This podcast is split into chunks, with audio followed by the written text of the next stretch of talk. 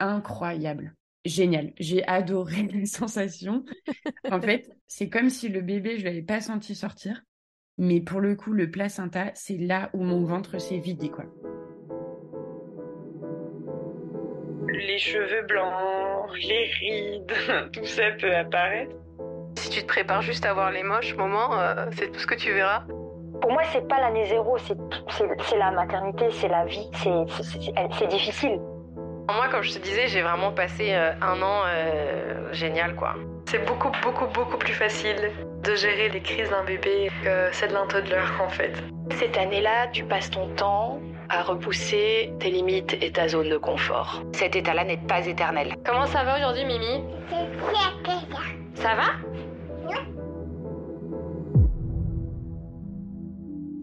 Salut, bienvenue sur Zero to One, je suis Stéphanie Ayuzawa et je vais à la rencontre de femmes et d'hommes devenus parents pour qu'ils me livrent le parcours des 12 premiers mois avec leur bébé. Mais avant de commencer, les conseils et pratiques qui sont évoqués pendant les épisodes, en particulier celui-ci, sont propres à mes invités. Ce ne sont ni des recommandations officielles ni des injonctions. Et attention, cet épisode parle de fumer pendant la grossesse. Ce n'est pas pour encourager ni dédramatiser la pratique, il s'agit d'un témoignage. Sophie, elle a énormément de potes. Elle a toujours un milliard de plans, elle voyage à droite à gauche, elle fume, elle fait de la gymnastique, et elle m'a appris l'expression fromage et pain sont bons copains. C'est en devenant mère, après elle, que je me suis demandé comment elle avait fait pour continuer à faire exactement tout ce que je viens de vous citer avec un bébé. Je précise aussi qu'elle vient de terminer de retaper son nouvel appartement et s'envole pour la réunion d'ici peu, le tout en travaillant bien sûr à temps plein et en élevant son fils Mathis qui vient d'avoir deux ans. Je vous laisse découvrir son histoire. Bonne écoute. Salut Sophie. Salut. Alors, est-ce que avant de commencer, tu voudrais bien nous dire un petit peu qui tu es? Quand tu partages ce que tu as envie de partager Si tu veux, je peux plutôt te dire euh, comment euh, comment c'est arrivé l'idée d'avoir un enfant. Si tu veux. Bah en fait, c'est arrivé un peu comme ça. Ok. C'est-à-dire que là, ça faisait un moment qu'on était ensemble euh, avec Nicolas. ça faisait cinq ans. Je suis partie en voyage. Ouais. Il est pas venu. Et du coup, quand, quand je suis rentrée de voyage, je me suis dit, ben, tiens, euh, ça te dit qu'on a un enfant? Et là, il m'a dit, ah bah d'accord. Donc voilà, ça s'est fait comme ça. Et c'est vrai que je crois que ça, ça m'a pété d'un coup. Je peux pas trop dire pourquoi. Parce qu'en plus, quand euh, on me posait la question, je dis, oh bah peut-être, euh, sûrement, plus tard. Enfin, vraiment. Puis là, je sais pas, c'est venu d'un coup. C'était quand ça? Bah, du coup, c'était en 2020. Ouais. Donc, est-ce que, euh, alors moi, j'ai quand j'étais en voyage, en fait, le, le confinement en France a commencé euh, avant que je rentre. Et donc, quand je suis rentrée, euh, c'était gros confinement. Euh, je sais pas si ça a joué parce que j'ai vraiment eu l'idée en pendant le voyage. en fait, je sais pas, il me manquait. Mais tu l'as pas précisé, mais c'était un gros voyage qui était pas forcément en France. C'était où? oui, pardon, c'est un, ouais, ouais, c'est un grand voyage. C'était en Nouvelle-Calédonie. Et du coup, euh, ben voilà, en rentrant, je lui ai proposé. Et puis là, tout est allé euh, très vite. Voilà. Et en fait, oui, euh, la situation allait bien. enfin, je veux dire, pour le coup, on avait un appartement, chacun travaille.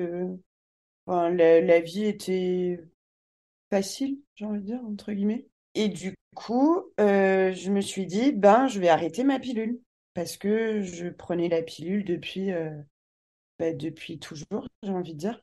Depuis que j'étais ado, quoi. Et, et puis, euh, j'arrête la pilule. Et là, au bout de deux jours, je me dis, attends, attends, attends, attends, je suis pas prête. Je vais faire les choses, hein. Je vais terminer ma plaquette et on verra après. Et au final, je l'ai repris. J'ai terminé ma plaquette et du coup, tout ce qui restait dans le placard, mais enfin, il restait qu'une qu'une plaquette. Et après, ben, après, voilà. Après, j'ai arrêté ma pilule et finalement, c'est arrivé euh, très vite. Euh, un mois et demi après, j'étais enceinte. Tu faisais quoi quand tu l'as découvert? Ah oui, alors, euh, qu'est-ce que je faisais? En fait, on était en week-end euh, dans le nord de la France, dans une ville paumée dans le nord de la France pour euh, les 30 ans de, de trois copains. Ouais. Et on est resté le dimanche soir, nous, pour repartir le lundi matin, parce que le trajet était long. Et ce dimanche soir, euh, déjà pendant le week-end, j'ai vidé une marmite de punch avec une copine. J'ai bu du punch, mais tout le week-end. Le dimanche soir, il restait plein de fromage. Dans le Nord, ils ont plein de fromage qui pue et super bon, et je suis assez fan de fromage. Et du coup, euh, j'ai mangé une tonne et une tonne, une tonne de fromage. Et quand on s'est couché, un mal de ventre, mais un truc, mais horrible, horrible, horrible. J'ai cru qu'il fallait que j'appelle les pompiers. Et en même temps, euh, j'osais pas réveiller Nicolas. Je me disais, euh, non, mais je sais pas pourquoi. Je n'osais pas le, pas le réveiller. Mais vraiment des douleurs euh, affreuses. Et du coup, bah, je me suis dit, ah, c'est le week-end qui t'a mis pas bien, quoi. Et puis, et puis voilà, le lendemain, on prend le train, on rentre. Et quand même, je sais pas, il y a un truc, je me suis dit, tiens. Et du coup, à 23 heures, en arrivant, j'ai, je suis passée à un casino 24-24 et j'ai acheté un test de grossesse. D'accord. Et donc, euh, voilà. Et je me suis dit, bah, on va se coucher. Euh, a priori, c'est le matin euh, qu'il faut faire le test, machin. Donc, en bref, on s'est couché. Et à 6 heures du matin, j'ai eu envie d'aller aux toilettes. Et là, je me suis dit, bah, tiens, c'est le moment, quoi. Alors, du coup, j'ai pris mon petit test. Et puis là, très rapidement, j'ai vu que bah, c'était positif. Du coup, je suis allée le réveiller. Je lui ai tapé sur l'épaule. J'ai dit, écoute, je crois que je suis enceinte. Regarde. Et il me fait, hein, quoi? C'est pas possible, machin et tout. Je dis, bah, si, si, regarde, tu, tu vois comme moi. Je dis, bah, il me dit, bah, oui, oui, et tout. Bon, bah, viens, on va fumer une clope. Alors, du coup, on est allé fumer une cigarette à 6 heures du matin, un peu sans parler, sans rien. Finalement, j'en ai fumé deux, parce que j'étais vraiment perturbée. Et puis, on est retourné se coucher. Et puis, euh, il se trouve qu'en fait, euh, oui, c'est ça. En fait, euh, là, on arrive le mardi euh, 14 juillet. Donc, c'était férié. Et du coup, je me dis, bon, il faut quand même que je refasse un test. Donc, il faut que je trouve une, pharma- une pharmacie de garde. Mm. Et puis, euh, il se trouvait qu'on allait voir ma grand-mère. Donc, on va chez ma grand-mère. Je m'arrête avant prendre un test. Puis, en fait, euh, il se trouve que j'ai fait le deuxième test dans la salle de bain de ma grand-mère. Ouais. Et voilà. Et du coup, euh, je crois qu'on lui a dit. Et on lui a dit, c'est un secret, tu le dis à personne. Voilà. Donc finalement, c'est ma grand-mère qui a été la première au courant. Voilà. D'accord. Et ensuite, je sais pas si... euh, Bah, en fait, euh, elle se passe comment cette grossesse? Bah ouais. Bah du coup, au tout début, Ouais. un mal de ventre horrible. Horrible. Mais du coup, c'était le même mal de ventre que t'as ressenti euh, la première fois euh, le soir où tu voulais pas réveiller Nicolas? Exactement. Ok. Et Et tu, euh, tu la décrirais comment cette douleur en fait? C'est c'est pas un mal de ventre euh, de douleur de quand tu manges quelque chose qui passe pas. C'est c'est ah différent. non. Ah ouais, ouais. Bah, au final, euh, je me demande maintenant, euh, C'est des crampes. l'époque, ouais, c'est ça, c'était des énormes crampes, euh, mais un truc. euh, Enfin, en fait, j'étais, euh, je, je pouvais pas bouger, quoi. J'étais obligée d'être euh, allongée, recroquevillée avec un, coussin sur ventre et ça me lançait, mais c'était. euh, et ça a duré quand même euh, plus de dix jours. Au point que la gynéco m'avait dit, euh, ben, c'est pas normal, revenez, on va vérifier que c'est pas une grossesse extra-utérine, etc. Au final, rien du tout, tout allait très bien, mais j'en suis arrivée au point un jour de me dire, c'est pas possible, si ça continue encore comme ça, j'avorte je me suis réellement posé la question parce que euh, je me suis dit, mais si c'est neuf mois comme ça, je, je vais mourir, c'est pas possible, quoi.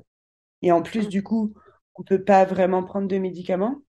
Et Hmm. du coup, le début a été extrêmement difficile. Euh, a priori, ça aurait été parce que j'avais beaucoup de, de muscles, en fait. Et que du coup, pour euh, prendre, le- prendre la place, l'utérus, et ben, du coup, il a dû pousser. Et comme tout était très, euh, très costaud, et ben, ça faisait extrêmement mal, en fait, le temps que, ouais, le temps que ça se mette en place. D'accord. Voilà. Donc en fait, tu as été Et suivie par, euh, par ta gynécologue au début de ta grossesse et c'est elle qui a un petit peu surveillé ces, ces premières semaines un peu douloureuses.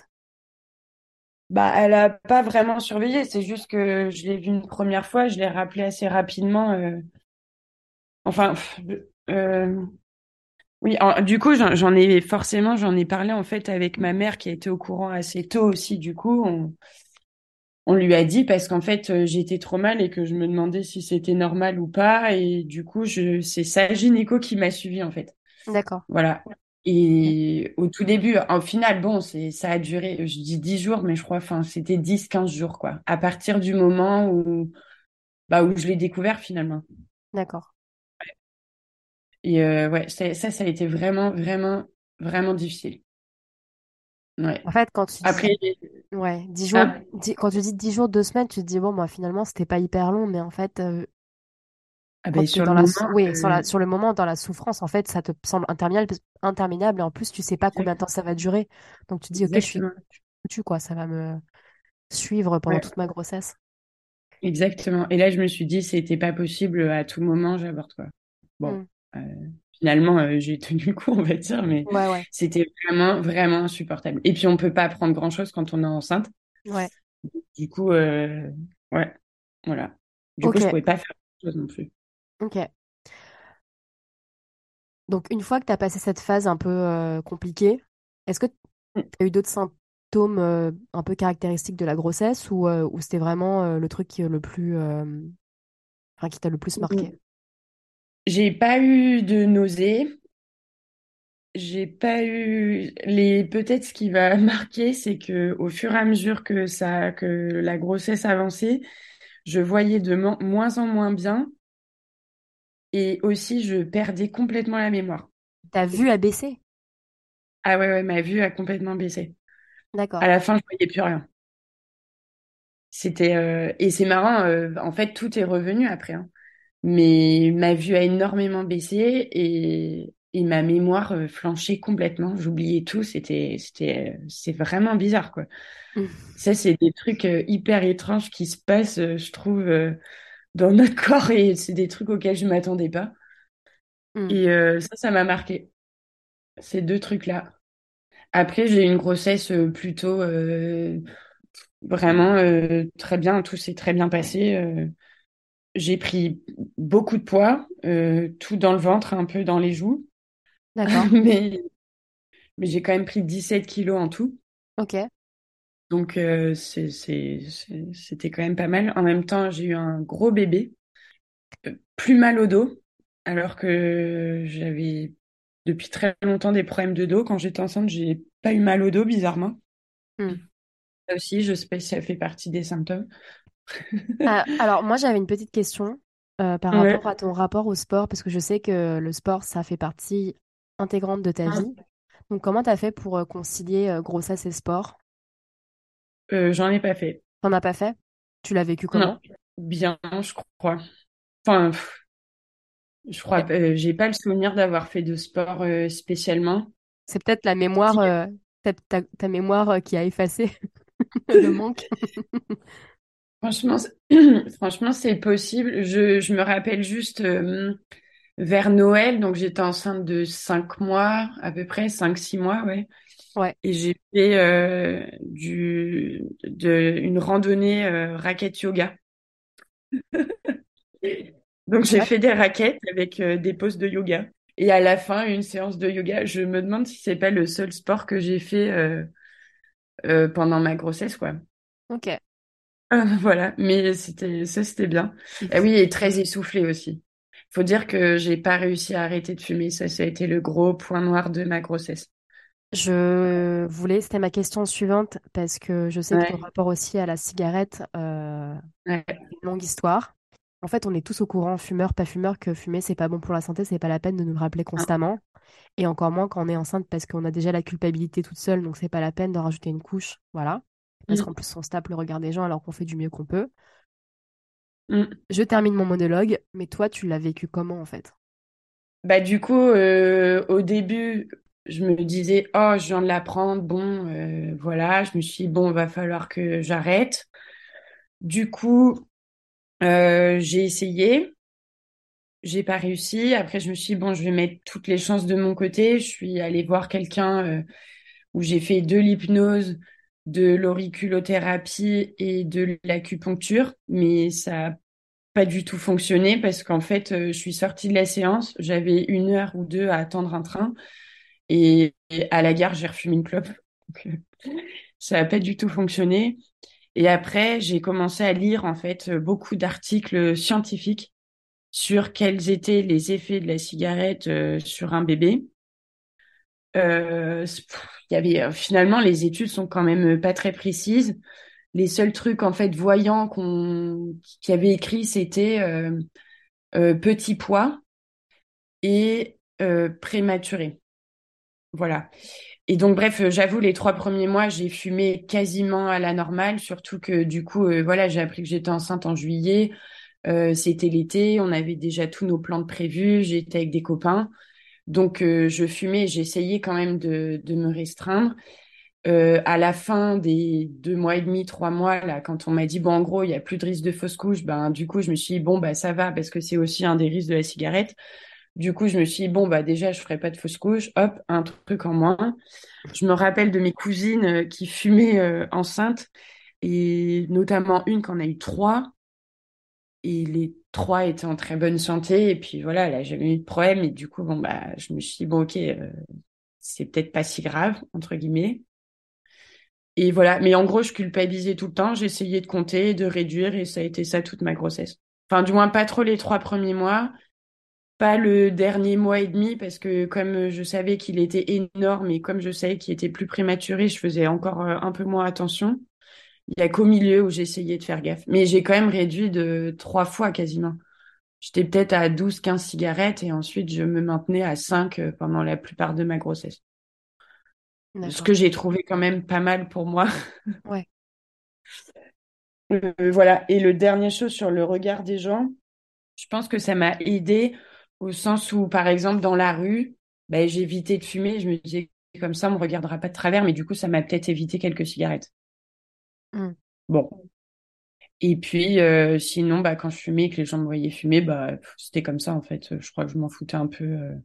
Ça, ça me prenait assez la tête euh, à moi toute seule pour que je fasse attention à ce que pensaient les autres, en fait. Tu t'es pris des remarques? Je- J'en ai pas trop le souvenir, non. Justement, je crois qu'il m'était faite la réflexion et finalement, euh, non. Ok. Ça se passe comment, euh, le choix de la maternité euh, dans ta région? Euh, en fait, c'était par rapport au gynéco. C'est-à-dire que euh, il se trouve que la gynéco qui me suivait, elle est partie à la retraite euh, pendant que, pendant, enfin, au cinquième mois de ma grossesse, elle m'a orientée vers une autre euh, gynéco Ouais. euh, et du coup, je l'ai suivie dans la maternité dans laquelle elle, pratiquait les accouchements, même si finalement, c'est pas elle qui m'a accouchée, quoi. Ok. T'avais pas des critères euh, de ton côté euh, que tu voulais euh, absolument respecter? Non, c'était selon, selon les conseils de ta gynéco, quoi. Bah, pff, en fait, je savais que l'une ou l'autre, enfin, le choix dans les maternités, là, tout, tout était à peu près égal. Au final, j'ai accouché en, en clinique D'accord. et pas à l'hôpital. Et du coup, euh, voilà. Mais donc, j'ai pas eu à trop me poser de questions, en fait. Si j'ai, si j'avais été dans une ville où il y avait un, j'en sais rien, un hôpital avec mauvaise réputation ou alors euh, des choix limités euh, au niveau des accouchements, etc., peut-être que ça, j'aurais, en fait, je, je voulais accoucher sans péridurale. Donc déjà, il, en fonction, ouais, peut-être que ça aurait joué dans ma décision euh, si euh, dans une ville ou dans, euh, dans une, ouais, dans une maternité ou dans une autre, on ne proposait pas les mêmes services, quoi, on va dire. D'accord. Ok, donc la grossesse se passe plutôt bien. Toi, tu travaillais à ce moment-là, n'est-ce pas? Oui, je travaillais. Par contre, j'ai eu de la chance, c'est que dans mon entreprise, et notamment à cause du confinement, Ouais, on a tous été mis en télétravail. Et à partir de là, c'était acté qu'on pouvait euh, rester en télétravail. Et ça, en fait, c'était même conseillé parce que jusqu'en 2021, euh, en France, c'était quand même... euh, Enfin, il y avait le Covid, quoi, et on conseillait de rester en télétravail. Donc, c'est vrai que euh, euh, j'ai, passé ma grossesse euh, assise sur mon canapé, quoi. Je pense que ça aurait pas été la même si j'avais dû me rendre au bureau. Ah oui, juste un truc aussi dont je me rappelle pendant ma grossesse, c'est ouais. que euh, j'avais beaucoup de mal à être assise. J'avais extrêmement mal, euh, en fait, ça me faisait mal en bas du ventre. J'ai eu des douleurs euh, en bas du ventre pendant toute ma grossesse, mais pas, pas, pas comme au départ, pas hyper douloureuse, mais juste je pouvais pas rester assise sur une chaise. Donc, je mangeais sur un ballon, des gros ballons là qui servent à faire les exercices, et sinon Ouais. je travaillais euh, avachie dans mon canapé. Voilà. Mais je pense que ça a aidé d'avoir une grossesse comme ça. C'était très cool, pas de stress. Euh, c'est pour ça aussi, je pense qu'il est sorti si gros, c'est que il a eu tout le temps de se développer tranquillement pendant que moi je faisais rien à part travailler quoi. Donc ça, ça a été plutôt cool. Et du coup, je me suis arrêtée assez tard, euh, trois semaines avant d'accoucher. ok, d'accord. Et donc, t'as fait quoi pendant les trois dernières semaines? Euh, j'ai fait quoi pendant... Bah, du coup, euh, on s'est un peu activé pour, euh, pour l'arrivée parce que c'est vrai que on s'est pas trop trop pris à l'avance, on va dire, clairement. Donc là, j'ai commencé à essayer de, bah, de récolter quelques vêtements, d'acheter un peu des trucs qui, dont on aurait besoin pour euh, la naissance. Des biberons, par exemple, parce que je savais que j'allaiterais pas. Ouais, Euh, tout ce qui allait, bah, par exemple aussi, euh, tout bêtement, ouais, construire la liste de naissance, ça me permettait un peu de savoir ce dont on avait besoin et, et, et puis je regardais des listes et en fait, il se trouvait que j'étais enceinte avec deux autres copines en même temps. Et donc, euh, du coup, on s'échangeait, euh, on se disait, est-ce que, ah, est-ce qu'on a besoin de ci, est-ce qu'on a besoin de ça, qu'est-ce que t'en penses? Et voilà. C'était, c'était sympa d'être enceinte avec euh, d'autres filles en même temps. Hmm. Ouais. C'est vrai que de, de trouver quelqu'un, je pense, euh, pendant sa grossesse et pouvoir un peu, euh, euh, pas comparer, mais du coup, euh, plus, ouais, enfin, c'est pas de la comparaison, mais plus se soutenir dans certains moments. Ouais. Ouais, du partage, voilà, c'est exactement ça. Euh, je trouve ça vachement bien. Hmm. Et notamment pour euh, les tests un peu stressants, je sais pas, le test de la trisomie, euh, le test euh, de pour du diabète ou ce genre de choses, c'est toujours cool euh, d'en discuter, quoi. Il y a quand Hmm. même des moments dans la grossesse où euh, où du coup euh, t'as des petites périodes de stress, quoi. Ou avant les gros échos où de ouf. que ton gamin il a bien assez de pieds, assez de assez d'organes et assez de. Ouais, ouais, ouais. Et ça c'est cool. Donc, après ces trois semaines de début de congé euh, de maternité, arrive le Oui. jour J. Est-ce que déjà... Donc, Ouais. il est, il est arrivé après le terme, avant le terme, je sais plus. Non, Ou une semaine avant, pile poil une une semaine semaine avant. avant. Ok. C'était quoi Ouais. les... les signes? Qu'est-ce qui s'est passé? Euh, j'étais en train de faire une sieste. Ouais. Oui, parce que peut-être aussi pendant la grossesse, au début, j'avais le, un peu comme si j'avais été piquée par la mouche, euh, tu sais, tu sais, quoi. Je m'endormais euh, tout le temps. C'était, c'était, c'était hallucinant. Et à la fin, je dormais très mal tellement j'étais énorme. Donc, du coup, j'essayais de faire des siestes. Et là, je faisais une sieste. Je devais aller vendre une voiture parce qu'on changeait de voiture en se disant, OK, on a un bébé, on peut plus garder euh, une vieille voiture. Donc, du coup, je devais aller vendre la voiture et d'un seul coup, en fait, j'ai été réveillée parce que j'étais trempée. Et là, j'ai senti un truc faire ploup comme ça. Et là, je dis, quoi? Et là, je vois, j'étais trempée. Du coup, je cours à la douche. Je me dis, OK, euh, bah, je prends une douche, puis je me rhabille. Je me rhabille et là, bim, retrempée. Je dis, ah, bon, bah là, je crois que Et du coup, euh, j'appelle Nicolas, je dis, bah écoute, euh, là, je crois que c'est le moment, va falloir partir. Alors lui, il était euh, à son travail, mais il y a à peu près une heure de route. Ouais. Il me dit, ah bah, je quitte tout, j'arrive tout de suite. Je dis, non, mais ça va, prends ton temps. euh, on m'avait dit au moins trois heures, machin. Du coup, bon, il, il rentre très vite quand même. Et moi, je tenais vraiment à que tout l'appart soit rangé avant de partir. Ouais, bon. Du coup, je, rangeais, je faisais la vaisselle, non, je voulais tout soit ni- nickel avant de partir euh, à la maternité, parce que je me suis dit, bah, ok, quand on va rentrer, ce sera dans quatre jours, quoi. Donc euh, voilà, j'ai pris les restes dans le frigo, mais du coup, tout a été perturbé parce que j'avais prévu de vendre la voiture, j'avais fait une sieste, j'avais pas mangé parce que je pensais manger euh, après ma sieste. Et au final, bah, rien de tout ça ne s'est passé, quoi. Et donc, je suis partie avec mes restes du frigo à la maternité. Puis du coup, en arrivant, euh, j'avais déjà des contractions Ouais. et je mangeais de la salade. Voilà. Je me rappelle de la photo. Je me rappelle de la photo. excellent, excellent. Avec euh, tes, tes bandes de, je sais pas comment ça Ouais. s'appelle, c'est les trucs de Du monitoring. monitoring. Ah Ouais. ouais. Et avec tes petites salades. euh, Ouais, du coup, je mangeais les restes et puis voilà, j'avais j'avais quelques contractions déjà, euh, mais bon, euh, c'était vraiment le début quoi. J'y suis allée parce que bah du coup j'ai perdu les os et qu'a priori, on, enfin, risque d'infection, on est obligé de se rendre à la maternité quoi. Mais je sentais que ce serait pas pour tout de suite. Ok. Euh, t'avais évoqué que tu voulais ne pas faire la péridurale Ouais, tout à l'heure. ça a été le cas. Ça a été le cas. Euh, non, au final, je l'ai prise. Euh, en gros, ça s'est passé en 16 heures. Je suis arrivée à maternité vers 17 heures, j'avais un peu des contractions, mais en fait, par contre, elles étaient très rapprochées dès le début, quoi. Toutes les trois minutes. Donc, j'ai des contractions toutes les trois minutes pendant 16 heures. Voilà, à peu près.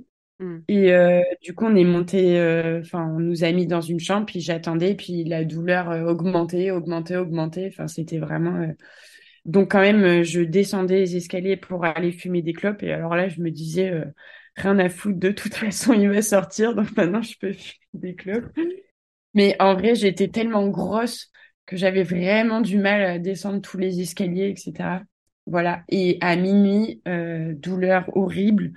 Et comme je voulais pas la péridurale, on m'a fait descendre en salle de naissance pour me mettre sous morphine. Et ça a très rapidement fait effet.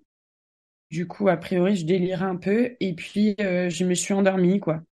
Ça marche comment? Et- euh, comment tu prends de, la morphine en fait? euh, ça, ça- c'est quoi? C'est des, c'est des, c'est une perfusion? Ouais, ouais, ouais. Et en fait, en me réveillant, enfin, une fois, ça a duré une heure et demie, en fait, je, je crois à peu près. Et donc, quand euh, ça s'est terminé, euh, Les effets de la c'est morphine. reparti de plus belle. Les contractions, elles étaient énormes. Oui, oui, oui. Oui, Les effets de la morphine, ouais. Ok. Et du coup, ça a fini par s'estomper. Et là, en fait, euh, j'étais à 8 quand, enfin, une heure et demie après, en fait. Après la morphine, enfin, à la fin de la morphine, euh, j'étais à 8 et là, des contractions, mais vraiment affreuses. Et Hmm. là, on m'a dit, ben, euh, si vous voulez, c'est maintenant, quoi. Et là, j'ai dit, ben, non, c'est hors de question. Et donc là, comme j'avais demandé à ce qu'on me, à ce qu'on me, on me convainc de ne pas prendre la péridurale et de tenir le coup, ben, j'avais une sage-femme et Nicolas qui était en face de moi et qui me disait euh, mais t'es sûr, mais t'es sûr et je disais oui je suis sûre et puis ils insistaient, je leur dis non mais écoutez regardez-moi dans les yeux, je vous promets je ne regretterai pas. Du coup j'essayais d'être hyper ferme et de leur prouver que j'étais complètement consciente de ce que je disais et que je savais qu- qu'il me fallait la péridurale et que ce serait pas autrement quoi. Mais ça a quand même duré un quart d'heure. Voilà, c'est très long d'ailleurs. Et toutes les, euh, du coup, ça a duré 30 secondes ou une minute quasiment les contractions. J'avais à peine euh, une minute trente de pause et ça reprenait quoi. Donc c'était vraiment intense et une douleur euh, affreuse. Voilà. Et du coup, on m'a dit bon bah d'accord. et donc il y a un anesthésiste qui est venu. Il se trouvait que je le connaissais et que c'était un pote à moi de d'enfance. Improbable. Il me dit, mais qu'est-ce que tu fais là? Je dis, bah, tu vois bien, j'accouche. Il savait pas que j'étais enceinte. Et donc, j'ai eu la péridurale. Et là, euh, on m'a dit, ben, maintenant, faut attendre. Et je me rappelle à un moment où j'ai dit, mais là, j'ai envie de pousser, euh, enfin, j'ai envie de faire caca. Elle me dit non, c'est pas possible. Je dis bah si si, j'ai envie de faire caca. Là. Alors en fait bon, c'est juste que j'avais envie de pousser quoi. Elle m'a dit mais non, c'est pas le moment. Et puis euh, vers 5h30 du matin, elle revient et elle me dit c'est maintenant. Et là, je lui dis bah j'ai pas du tout envie de pousser. Elle me dit si si, c'est maintenant. Et mais attends, je comprends pas. Elle, t'a fait un check, elle a dit ah bah tiens, euh, oui maintenant tu vas pousser? Elle a regardé je ou qu'est-ce qui s'est passé? Ah, je sais pas et ça reste un, un point noir là. Euh, enfin, l'accouchement en vrai, j'en suis pas très très contente. Quand j'ai eu envie de pousser, on m'a dit non. Euh, j'étais sous oxygène, donc je sais pas si euh, le bébé respirait pas bien ou pas. Enfin, s'il était un peu en manque d'oxygène, je sais qu'on m'a mis un masque. Euh, mais on m'a rien dit de tout ça. Et à un moment, euh, à 5h30, comme si je sais pas pourquoi, c'était, on m'a dit c'est maintenant. Mais je disais, ben, alors elle a dû m'examiner, j'imagine. Hein. Hmm. Mais sauf que je, j'en, ressentais pas, euh, j'en ressentais pas du tout l'envie, quoi. Hmm. Alors que j'avais eu cette sensation-là un peu plus tôt. Et que quand j'avais dit c'est maintenant, on m'avait dit non. Et que là, on me dit c'est maintenant. Enfin bon, bref. Je trouvais que ça correspondait pas à ce que j'avais ressenti, quoi. D'accord. Et donc, euh, bah, ce qui s'est passé, c'est que euh, voilà, ils se sont mis en place, machin, euh, un gynéco, comme ça en clinique, j'étais avec un gynéco forcément, une sage-femme. Et là, j'ai poussé. On m'a dit, il faut pousser. Et en fait, j'ai poussé 40 minutes, ce qui est énorme. Mmh. Et au bout de 40 minutes, on n'a plus le droit de pousser. Enfin, ça commence à devenir trop long. Donc, ils ont pris la ventouse. Et ils ont voulu le sortir à la ventouse. Une fois, ça n'a pas fonctionné. Deux fois, ça n'a pas fonctionné. Là, pareil, au bout de deux fois, on ne peut pas faire plus. En fait, au bout de 30 minutes, euh, ils voulaient déjà utiliser la ventouse. Ils ont dit, bon, allez, on pousse un peu, on essaye encore. Enfin, on pousse dans le temps, quoi. Euh, voilà, après la ventouse, deux fois, ça fonctionnait pas. Et du coup, là, elles se sont regardées, la gynéco et la sage-femme. Et j'ai compris direct qu'ils allaient euh, me faire une épisiotomie. Mais pareil, ils m'en ont pas parlé, ils m'ont rien dit. Donc euh, je l'ai vu, j'ai vu, enfin je les ai vus dans leur regard, j'ai vu les ciseaux. Euh, je sais pas dans quel état était était Mathis à l'intérieur, aucune idée. Du coup pareil, je, je on m'a pas dit. Et ils ont fini par euh, par couper quoi. Et donc là, il est sorti au bout de 50 minutes. Je pense que si j'ai un deuxième enfant un jour, euh, ça se passera pas comme ça, quoi.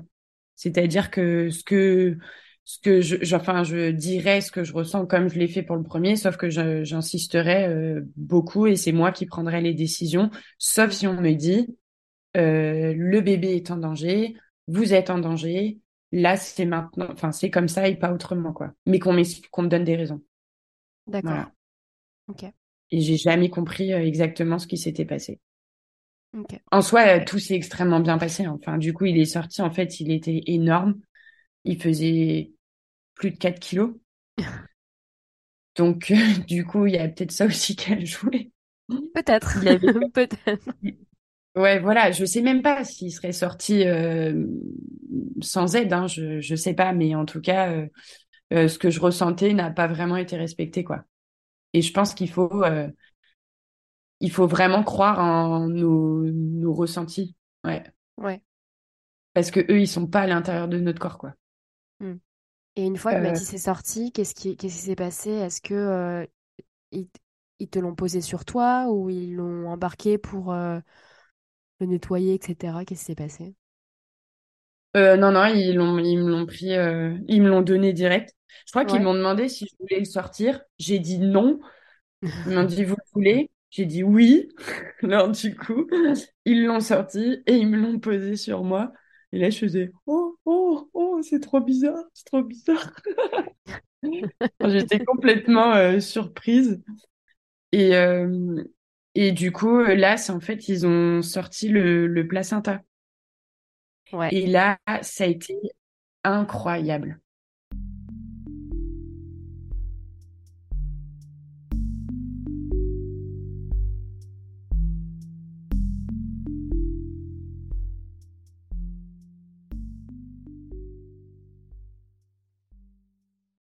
génial. J'ai adoré les sensations. en fait, c'est, c'est comme si le bébé, je l'avais pas senti sortir, Mais pour le coup, le placenta, c'est là où mon ventre s'est vidé, quoi. C'était, euh, bah, ça s'appelle la délivrance. Alors, je crois que pour certaines femmes, c'est pas évident. Mais pour le coup, moi, ça m'a fait un bien fou. Et c'est là où je me, enfin, où j'ai senti que j'avais plus rien dans mon ventre, quoi. Pas avant. Voilà.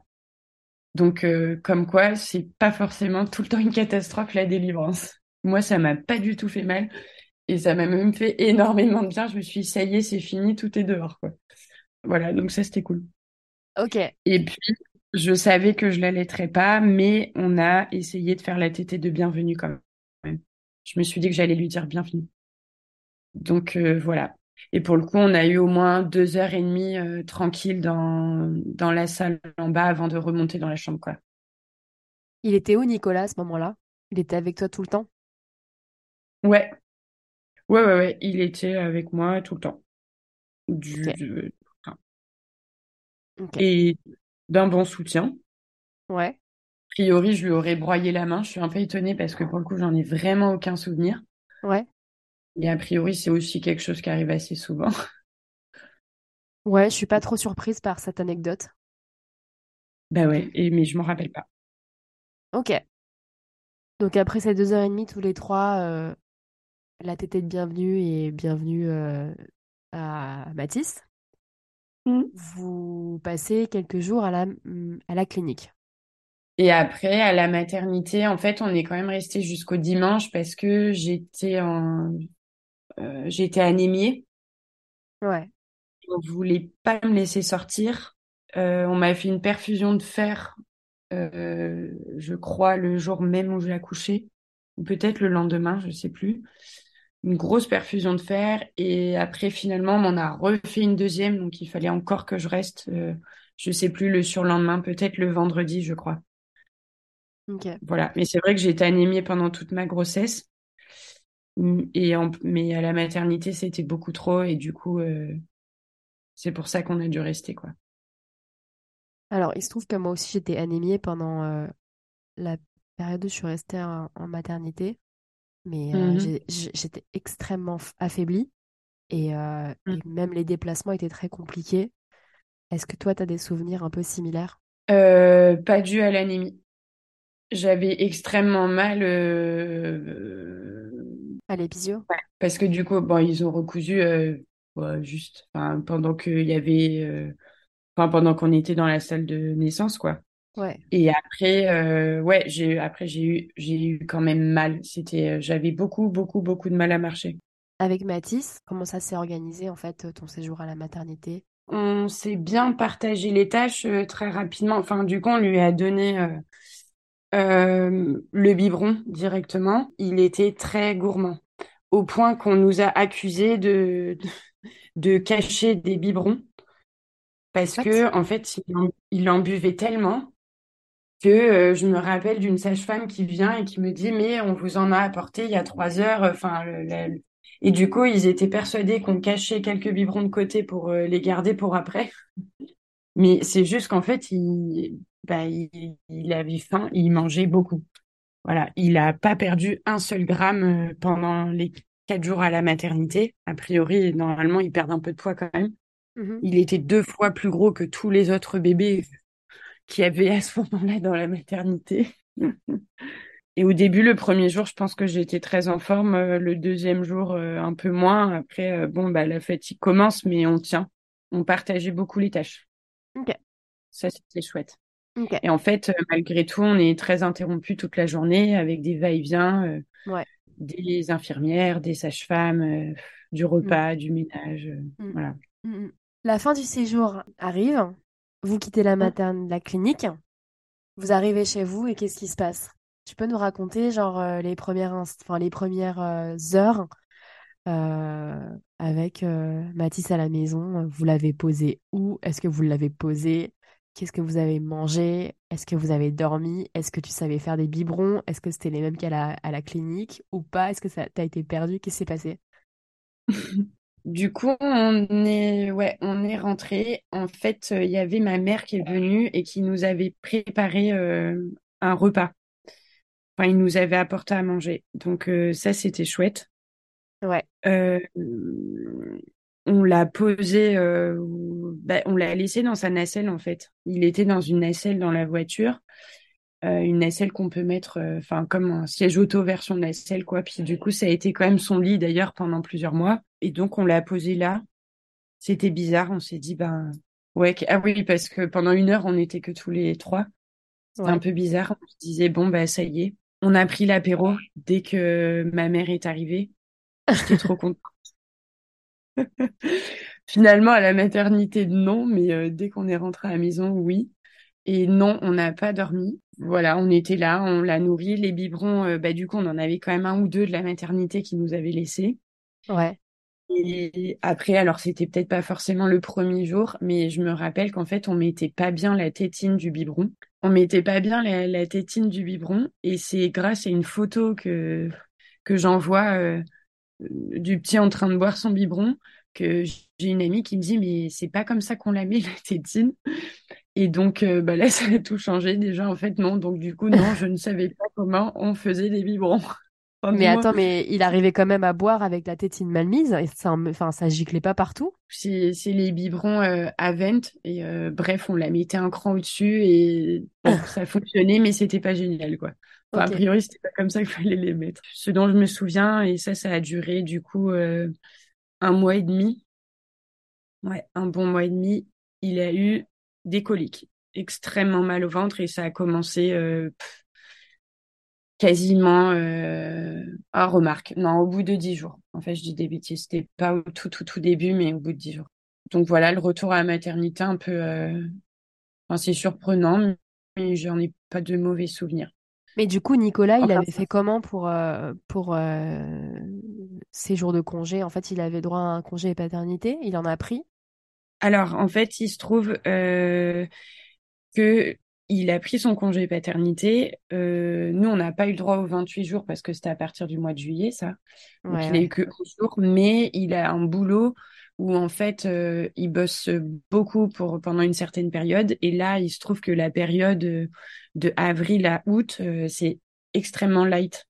Et donc finalement il a quand même très peu travaillé alors il a travaillé je me suis retrouvée assez rapidement toute seule mais du coup il, était là quoi. Il a réussi à, à avoir des jours à être présent.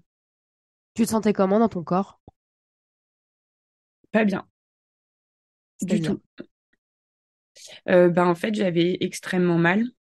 Ah oui, et ce qui s'est passé, du coup, c'est plus tout dans l'ordre, mais euh, en fait, le dimanche soir, en fait, on est rentré le dimanche à midi de la maternité et le dimanche à 22h, d'un seul coup, euh, je vais aux toilettes pour faire pipi et puis en fait, je vois que je saigne. Mais je saignais à grosses gouttes quoi enfin c'était pas euh, je, me disais que enfin c'était enfin bref c'était pas du sang euh.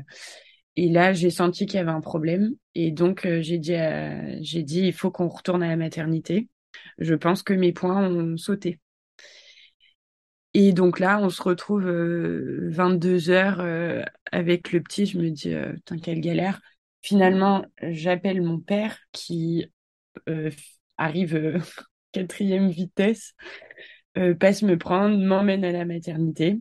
Et puis là, j'attends pendant au moins une heure ou une heure et demie. Et effectivement, c'était mes points qui avaient sauté. Enfin, j'avais deux points qui avaient sauté. Et le gynéco regarde et tout, et il me dit, bah en fait, euh, non, on va pas les remettre. Il dit, vous mettrez un peu de miel de manuka et puis ça va cicatriser tout seul. Voilà. Et puis je suis rentrée chez moi avec ça. Et du coup, euh, bah, les premiers temps, ça a été extrêmement difficile et je passais à peu près juste pour aller aux toilettes, ça me prenait 20 minutes. Parce que il fallait que j'aille aux toilettes. Ensuite, il fallait que je prenne une douche. Enfin, c'était quand même conseillé, ça je pense que c'est pour tout le monde. Hein. Et ensuite, il fallait que je mette euh, ce fameux miel de Manuka. Alors, ce miel de Manuka, tu l'as acheté euh, au Carrefour 24-24 à côté de chez toi ou comment t'as fait pour t'en procurer? Euh, non, on a appelé des pharmacies. Ils en avaient pas tous. Et bah, bref, on a fini par en trouver une. Et puis, euh, je pense que c'est Nicolas qui est allé, hein, si je me rappelle bien. Ok, donc tu t'es retrouvée en fait, euh, c'était le jour même du retour de la maternité, c'est ça? Ouais, ouais, c'est ça. avec une, en gros, ta, ta plaie euh, ouverte, euh, à t'appliquer du miel après 20 minutes aux toilettes, mm. quoi.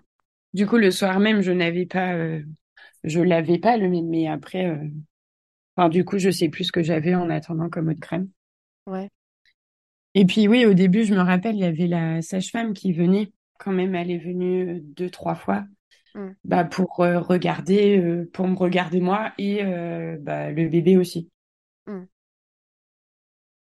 Et elle me disait qu'ils étaient beaux, que tout allait bien, etc. Mais en fait, enfin, ça a été très très long. Ça a été vraiment très très long. Je pense que j'en ai eu pour quasiment deux mois pour que ça cicatrise à peu près, quoi. D'accord. Ouais, ça, ça n'a pas été évident. Et du coup, euh, je me retenais tout le temps d'aller aux toilettes parce que c'était juste l'enfer, en fait. euh. Enfin, à chaque fois, ça, ça me prenait, enfin, ça, ça me dépitait, en fait. J'avais la, la flemme, ça m'énervait. euh.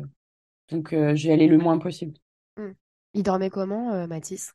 Il dormait dans... il y avait un petit couffin. Un- une espèce de... Honnêtement, une espèce de, de petite panière. on aurait pu croire que c'était une panière pour chien. Euh, sur un espèce de, de montant en métal. En fait, c'est un très vieux truc que ma grand-mère a retrouvé. Et du coup, voilà, il a dormi là-dedans parce que j'avoue que on n'était pas très équipés. Il n'avait pas encore de lit. Il n'avait pas encore de chambre, en fait, parce qu'on vivait dans un T2. Ouais. Et du coup, on lui a fabriqué, on a transformé euh, un dressing en chambre en mettant juste une petite fenêtre, histoire qu'il y ait de l'air. Et la fenêtre donnait dans le salon. Et donc, il a fallu aménager tout ça, mais au début, il y avait rien de tout ça. Euh, parce qu'il est arrivé un peu plus vite que prévu. Enfin, alors qu'une semaine avant, mais en gros, on n'avait pas reçu la fenêtre, on pouvait pas commencer les travaux, donc, euh, donc en fait, et du coup, il dormait dans notre chambre, euh, dans un petit couffin, ou dans sa nacelle. D'accord. Il dormait bien? Les dix premiers jours. Ensuite, il a Et commencé à avoir il a colique. Vous avez géré comment le truc? avec difficulté. Ça a été euh, une période très difficile au final. Ça a duré. En fait, euh, je pense que je- j'en suis encore un peu traumatisée, quoi. C'est-à-dire que du coup, euh, il buvait son biberon et puis euh, en plus, c'était vraiment euh, un glouton, quoi. Donc, du coup, il- on était obligé de faire des pauses pendant qu'il buvait le biberon. Toutes les dix on l'arrêtait. Après, on faisait reprendre, euh, ça recommençait, etc. Mais bon, malgré ça, on a tout essayé euh, de l'homéopathie, enfin calmosine, cosantal, euh, du lait anti-régurgitation, enfin du lait épaissi, un mélange de deux laits pour à moitié épaissi, à moitié anticolique. On a fait des essais dans tous les sens, voilà, des massages. Voilà, Ouais. parce qu'on l'avait emmené deux fois chez l'ostéo aussi. Il nous avait appris à le masser. Euh, le premier mois et demi, ça a été vraiment difficile. Euh, il y avait, euh, je sais pas, à peu près deux heures de pause. Puis hop, pendant une heure et demie, c'était re mal de ventre, mal de ventre. Puis après, et dès qu'il a plus mal au ventre, il a fait ses nuits. Donc euh, sa première nuit véritable, c'était au bout de deux mois. Euh, c'est deux mois pile. Puisqu'il a commencé à avoir mal au ventre au bout de dix jours à peu près. Mm. Ça a duré un mois et demi. Le jour où il a plus mal au ventre, il a dormi toute la nuit. Voilà. Ok. C'est quoi? C'est juste, ça s'est passé? Est-ce qu'il y a eu un, un déclic, un turning point? C'est quoi le truc qui a fait qu'il avait plus mal au ventre et d'un coup il a commencé à faire ses nuits? Euh, je pense juste que quand les bébés naissent, ils n'ont pas leur estomac tout à fait bien fini. Ok, Et du coup, c'était le temps que ça se mette en place, quoi. Donc, euh, tout ce qu'on lui donnait en homéopathie et tout, ça le soulageait. Mais je pense que quand un bébé a des coliques, on ne peut strictement rien faire, en fait. Enfin, il y a concrètement, euh, à part ouvrir son ventre et lui, lui finir son estomac, je pense qu'il n'y a pas de solution. Il faut juste prendre son mal en patience et, et se dire que ça va passer, quoi. En espérant que, voilà, ça prenne, euh, bah, j'en sais rien, qu'un mois et demi et pas quatre mois. Mais malheureusement, ça, je pense que ça dépend de, Ouais, c'est la enfin, loterie. de, ouais, Ouais, de chaque enfant et de sa construction, quoi. Mm. Du temps qui se termine. Toujours, euh, voilà, ce qui était difficile pour euh, nous, c'était le sommeil, quoi. On voulait jamais qu'il y ait de bruit, etc. Euh, moi, ça m'a vraiment traumatisée et de temps en temps, je me dis, ah, faut pas faire de bruit, faut pas qu'on le réveille, faut pas qu'on le réveille. Bon, plus maintenant, mais quand même, ça a duré très longtemps, ça. De faire extrêmement peu de bruit pour pas le réveiller, pour pas que ça réveille ses douleurs.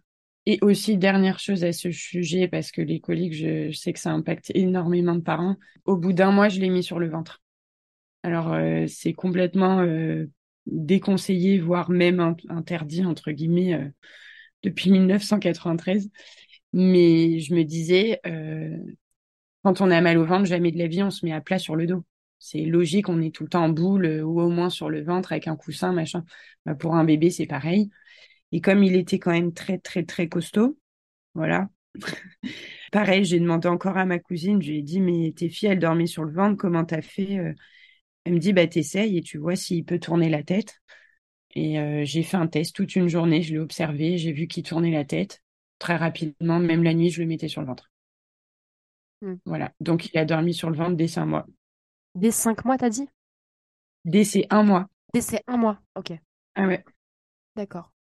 À un mois, il dormait sur le ventre. Toi, tu disais que tes douleurs physiques, elles se sont résorbées, enfin, elles ont mis à peu près deux mois à se résorber. Est-ce que tu partais un petit peu euh, en balade? Est-ce que tu sortais de chez toi? À quel moment tu as commencé à sortir Oui. avec, euh, avec Mathis? Et comment tu le sortais? Euh, on est sorti très tôt, Ouais. au bout de même pas une semaine. Mais en fait, j'avais énormément de mal à marcher. Du coup, je marchais tout doucement, ça me faisait mal. Et en fait, euh, aussi, j'ai eu du soutien de ma mère, mais qui me disait, euh, vaut mieux que tu viennes euh, plutôt que je vienne. On sera mieux dans une maison plutôt que dans un appartement. Et du coup, en fait, euh, je portais le petit, la poussette de 10 kilos, je conduisais et je montais des énormes escaliers parce que pour accéder à la voiture, il faut monter beaucoup d'escaliers. Ensuite, euh, en arrivant chez ma mère aussi, c'est pareil, il y a deux grands escaliers. Et du coup, je faisais tout ça en portant, ben, je sais pas, lui, il faisait déjà euh, 5 kilos, un peu plus de 5 kilos, plus 10 kilos, plus euh, le sac à langer. Du coup, je pense qu'il y en avait pour une vingtaine de kilos. Et, euh, et c'est des grosses bêtises. Il faut pas faire ça. Voilà, et ça, je l'ai fait très rapidement, au bout de dix jours à peu près, puisque Nicolas, il a repris le travail un petit peu.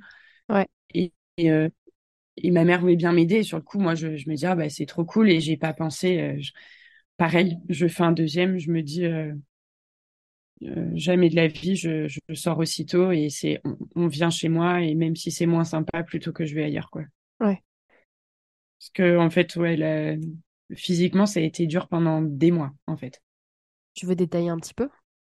Ça a mis au moins deux mois, je pense, à cicatriser. Après, je, au niveau du temps, je suis plus très sûre, mais et ensuite j'ai eu une espèce de de, de boule euh, qui est apparue. Enfin, j'avais la sensation, en fait, euh, d'avoir eu une descente, quoi. Et du coup, on m'a dit, ah, c'est normal. euh. Mais en fait, personne m'avait prévenu. On m'a C'est quoi, là même pas Tu dit parles, que ça pouvait arriver. tu parles de la Bah, de descente d'organes? Ouais. Mais en fait, non, c'est alors du coup, j'ai pas vraiment eu ça, mais en tout cas, mon, mon utérus était descendu dans mon vagin. Voilà. Et je le, limite, je pouvais le toucher, quoi. Et sauf que ça, à aucun moment, on m'avait prévenu que ça pouvait arriver. Et du coup, j'ai été très inquiète. Je me suis dit, Oh, mais qu'est-ce qui se passe? Je fais une descente d'organes, machin. Alors du coup, je t'avais consulté. On m'a dit non, non.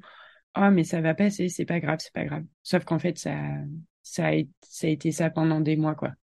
Et c'était gênant, du coup. C'était gênant, euh, enfin, c'était pas agréable, quoi. Je le sentais, en fait. C'était juste ça. Ça m'empêchait pas de faire quoi que ce soit, mais c'était gênant. Et du coup, ouais, voilà. Pas agréable comme sensation. T'as fait quoi? T'as fait de la rééducation de périnée ou un truc comme ça pour euh, que ça se remette en place ou t'as juste euh, attendu? Euh, oui, oui, j'en ai fait, bien sûr, mais même ça, ça suffisait pas, en fait. J'ai reconsulté même après ça, Hmm. parce que c'était encore là. Et en fait, euh, ben, du coup, maintenant, je peux pas dire quand est-ce que ça a disparu, mais je me demande si ça a pas pris euh, peut-être dix mois, facile, à peu près, j'en sais rien. Je, je m'en rends pas plus. Ouais, à peu près, moins d'un an quand même, je me, je dirais. Mais ça a été très long, très très long. Alors, je sais que toi, t'es quelqu'un qui a des potes, qui a énormément de potes, et en plus, qui sont éclatés dans toute la France. Ouais, Et en plus, t'es quelqu'un qui bouge énormément, qui voyage énormément, Mm.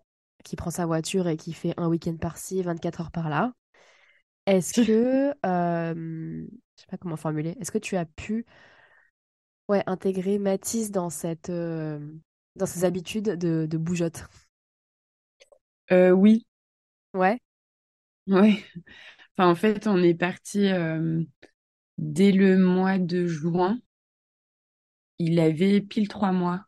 ouais, On est parti euh, en Sardaigne. Et du coup, euh, ben, on a pris la voiture, on a pris le bateau. ouais. Et puis, on est arrivé là-bas, il faisait très, très chaud.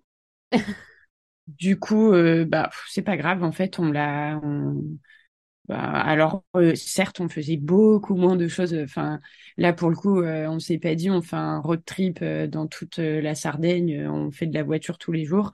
Plutôt, on avait loué une maison à un endroit, puis une maison à un autre endroit. On a fait que, en fait, le, nord de l'île, on va dire. Et, mais bon, tous les jours, on allait à la plage, alors qu'il faisait quand même très chaud, hein, faut dire ce qui est. Et puis, il était dans son, dans son maxi cosy à l'arrière. On ouvrait un peu les fenêtres, mais des fois, la chaleur, c'était limite pire dehors que dans la voiture. Sachant qu'on a euh, des, une vieille voiture sans clim, évidemment. Mm. Mais du coup, euh, ben, en fait, euh, non, moi, je, enfin, je trouvais ça, je me, je me suis dit, j'ai, j'ai besoin qu'on, qu'on parte tous les trois, qu'on fasse des vacances. et il n'y a pas de raison que ça se passe mal. Après, euh, quand même, au début, on a un peu le stress de se dire, bon, bah, si on a un problème, on n'a pas euh, d'entourage à côté de nous. Ouais. Euh, mais en même temps, bah, il n'y avait pas de raison que ça se passe mal. Donc, et tout s'est très bien passé. Puis au moins, il s'est habitué à la chaleur. Il était trempé à chaque trajet de voiture qu'on faisait. À la plage, bon, on l'abritait comme on pouvait sous un parasol. Il y avait du sable un peu partout. Il prenait ses biberons un peu à l'arrache, mais euh, mais voilà, ça nous a permis de faire des choses. Le mois d'après, on a fait, euh, on a traversé toute la France en train, avec un petit changement par Paris. Tout ça avec euh, nos valises, le petit de 3, 4, 4 mois, ouais, ouais, 4 mois. Et puis, bah, pareil, ça s'est très bien passé. En vrai, quand ils sont tout petits comme ça, c'est trop facile, quoi. Je crois qu'il avait dormi tout le trajet. Euh, il était sur le ventre, euh, sur un paréo à côté de moi, sur une place à côté de moi, et puis voilà, quoi. Il se réveillait pour manger. euh. Bon, il, il souriait déjà, il gazouillait un peu, et puis voilà, il était bien. hein. T'avais, Après, Attends, mais allé ces, ces trajets, tu les as fait, tu les as fait beaucoup toute seule ou il y avait quand même Nicolas avec toi? Ah non, non, il était là. Non, non, Ah on était tous les trois. ok. Ouais, ouais. On était toujours tous les trois, euh, tout l'été. En fait, du coup, moi, j'ai pris un congé parental jusqu'à la rentrée de septembre. Donc, en fait, il avait cinq mois et demi quand euh, on l'a fait garder. Et euh, voilà, jusqu'à fin août, on était quasiment tout le temps tous les trois. Quasiment. Du coup, en fait, tous ces, tous ces voyages, tous ces déplacements, etc., avec un tout petit bébé, tu disais que le déplacement en soi était facile, mais euh, et qu'il faisait, qu'il dormait bien aussi. Mais est-ce qu'il y avait des moments qui étaient quand même un peu difficiles euh, en termes de logistique, ou des fois quand même il était fatigué, ou en fait euh, vous pouviez plus quand même euh, faire comme avant quand vous alliez voir vos potes? Il y a eu des moments de frustration un peu comme ça? Non, la seule frustration, je pense, c'est faut, faut se mettre dans la tête que de, voyager avec un bébé, on fait pas les mêmes choses que si on n'a pas de bébé. Donc euh, peut-être le soir, bah du coup on sort moins, on va peut-être pas, j'en sais rien, je, bon, je vais pas en boîte de nuit, mais euh, dans ma tête, l'idée c'était de pas de changer le moins possible nos habitudes, mais c'était de faire les mêmes choses, mais différemment. Mais quoi du mêmes coup, choses? ça, ça, ça a pas généré de frustration.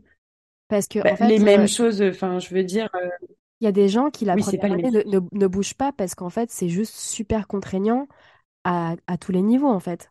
Donc, toi, rien que le fait de faire le voyage, vous logez chez des potes, vous logez chez, chez... Ouais, vous étiez avec Euh, des potes ou la, la famille de Nicolas, peut-être?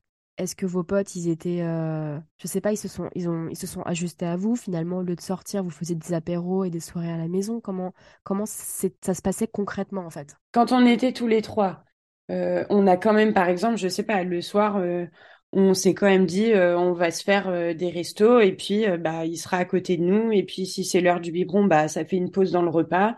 Certes, le repas c'est pas le même. S'il se met à pleurer, ben du coup ça, enfin ça modifie la soirée. Mais on essayait quand même de, de, de faire des choses. Après, quand on est parti, par exemple dans le nord de la France, oui, on était toujours accueillis. Ensuite, on a aussi fait, on est allé jusque dans les Landes. On a fait 8 heures de voiture en plein cagnard au mois d'août. Mais pareil, ça s'est très bien passé. Je pense qu'en fait, pour moi, quand les parents ne sont pas stressés, l'enfant n'est pas stressé. Alors, ça paraît euh, un peu facile à dire, mais je reste convaincue de ça. Parce que les moments où on montre à l'enfant qu'on n'est pas sûr de ce qu'on fait et que et qu'on montre qu'on a peur ou que quelque chose ne va pas, il le ressent direct. C'est, incroyable. Et quand, même si la situation, elle est un peu euh, compliquée, enfin chiante, euh, etc., mais que on lui, on lui dit, mais t'inquiète pas, en fait, euh, tout va très bien, eh ben, il, il, va bien, en fait. Je sais pas comment expliquer. Et un bébé à cet âge-là, pour moi, ses seuls besoins, c'est d'être changé, de dormir et de prendre un biberon, quoi. Et de faire des câlins. Mais mmh. du coup, c'est tout ça, c'est possible. Même pendant un trajet en voiture, bah, il dort, on s'arrête pour manger, on fait des câlins, on peut le changer, et puis voilà quoi. Et la chaleur, bah, de toute façon, on peut rien y faire. De toute façon, avec le réchauffement climatique, il fait de plus en plus chaud tout le temps. Donc, euh, le protéger de la chaleur, du soleil, de ci, de ça, dans la mesure du possible. Mais moi, j'étais pas là à m'angoisser, à me dire, oh là là, il a pris un rayon de soleil euh, sur la tête. Euh.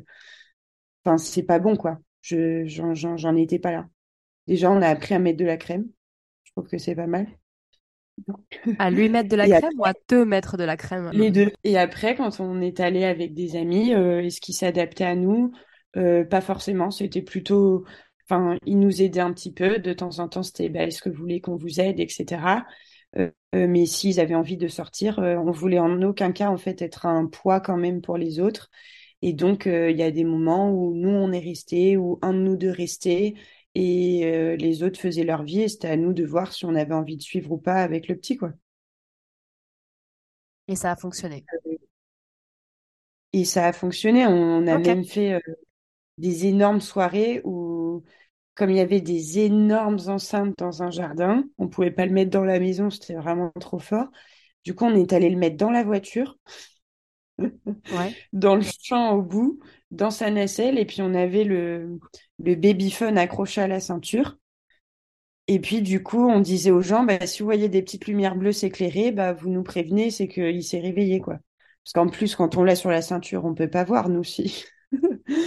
du coup, on demandait aux gens, bah, juste si vous voyez des petites lumières bleues, parce qu'on pouvait pas entendre tellement le son était énorme, c'était une énorme soirée. Bah, du coup, on disait aux gens, bah, dites-nous, euh, et puis si ça devient bleu, on va le voir. Puis du coup, c'est ce qu'on faisait. Et puis au final, euh, voilà, bon après, enfin, les, les, lendemains sont plus compliqués. En fait, tu es très fatigué, voilà. La venue d'un enfant, pour moi, c'est juste la fatigue. Voilà. Tu es beaucoup plus fatigué que qu'avant. Ouais, parce que quand bien même tu arrives à le coucher et tu arrives à faire ta soirée, en fait, t'as le lendemain matin où bah, il va se réveiller, en fait. Et toi, tu vas devoir gérer. Ouais. Après, c'est un bon dormeur. Ouais. Il nous a surpris plus d'une fois. Euh, et puis alors là, on atteint des, des sommets euh, en ce moment. 14h, 11h du matin, 10h. Enfin, il se réveille tous les matins plus tard que moi. Mais même quand il était petit, il nous a fait de belles surprises euh, à se réveiller tard le matin, comme s'il le sentait, quoi. Ah oui, on a aussi fait un mariage. Il avait à peine trois mois et demi. Combien? Trois mois et demi. Ouais. Bah là, il dormait carrément dans la salle du mariage. Vous l'avez posé dans quoi? Dans, dans, sa, dans sa nacelle? Bah ouais. Ok. Ouais, ouais, il y a passé beaucoup de temps, hein. quasiment jusqu'à au moins six mois, je pense. Facile. vous avez réussi à mettre en place cette routine un peu euh, tous les trois. Vous avez mmh. réussi à faire vos voyages, à participer à des mariages, etc. Ça se passe comment au niveau euh, du couple? Est-ce que vous avez des moments à deux? Non. Je pense que c'est ça qui a été compliqué. Euh, parce que aussi quand on veut faire plein de choses, bah, final, enfin, ou, des choses comme avant, j'ai envie de dire, Euh, l'idée, c'est qu'il y en a un qui se sacrifie, entre Ouais. guillemets, qui garde euh, le petit, et l'autre qui peut sortir comme avant, quoi.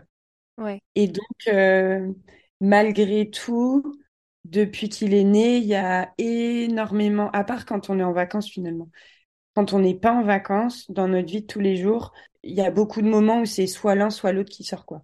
Mais pas les deux en même temps. Et il y a aussi une question financière, c'est que de faire garder son gamin, ça coûte euh, très cher. Et que déjà, il y a l'assistante maternelle et qu'il y a, bon, bref, les frais de la vie. Euh, nous, on n'a pas assez d'argent pour se dire on peut faire garder notre enfant quand on veut, quoi. Et donc, souvent, ce qui se passe, c'est que c'est soit un qui sort, soit l'autre. Et donc, bah, il y a beaucoup moins de moments où euh, on peut profiter euh, euh, tous les deux, quoi. Notamment, enfin, ça, c'est pour euh, les sorties de temps en temps. On nous a gardé le petit. Et dans ces cas-là, on sort tous les deux, on profite et c'est cool. Et après, il y a les moments où on se retrouve le soir, euh, une fois qu'il est couché. Ouais. Mais c'est vrai que la première année, on était quand même souvent euh, extrêmement fatigués. Et donc, en vrai, euh, dès que, dès que le petit dort, en fait, euh, t'as envie de dormir, quoi. Ouais, Mm. t'as même plus... euh, On jouait beaucoup. Et par exemple, bah, après, beaucoup moins, quoi. Enfin, voire même plus. Je pense que la première année, on s'était fait la réflexion.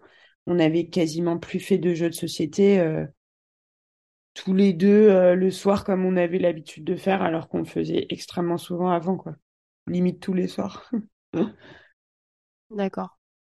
Et quand tu disais que euh, elle est sortie en extérieur, c'était soit l'un, soit l'autre qui se sacrifiait, entre guillemets, vous avez, vous avez réussi à trouver un équilibre. Euh, c'était pas plus lui, c'était pas plus toi, ou des fois c'était un peu plus lui, et du coup ça a créé des tensions, ou vous avez quand même bien réussi à gérer le truc? Ou est-ce que tu avais même cette, cette manière de réfléchir, de, de compter en fait le nombre de fois où il était sorti par rapport à toi, etc. Il n'y avait pas de, de sentiment un peu de, de jalousie ou de colère? Non, souvent je disais non, mais vas-y, toi, vas-y, toi, c'est pas grave, moi ça me dérange pas de pas sortir.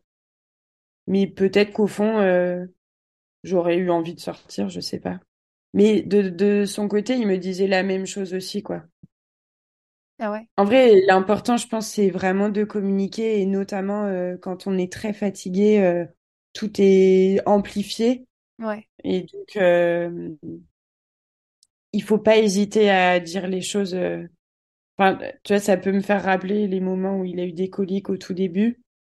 Euh, des fois, au bout de 15 minutes, même pas, c'était bon, vas-y, prends-le là parce que je- j'en peux plus, il faut que j'aille fumer une clope, il faut que j'aille faire autre chose, euh, Ouais. je, ça me recolle. Et du coup, euh, l'idée, c'était pas de prendre un maximum sur soi tout le temps, c'était de d'être assez honnête et de discuter, et de se dire quand on n'en pouvait plus, quoi. Et donc, si un avait besoin de sortir, bah, il sortait. Non, je, je pense que ça a été pour ça quand même. Même si, euh, en tant que maman, j'ai l'impression d'avoir fait beaucoup, mais, Mhm.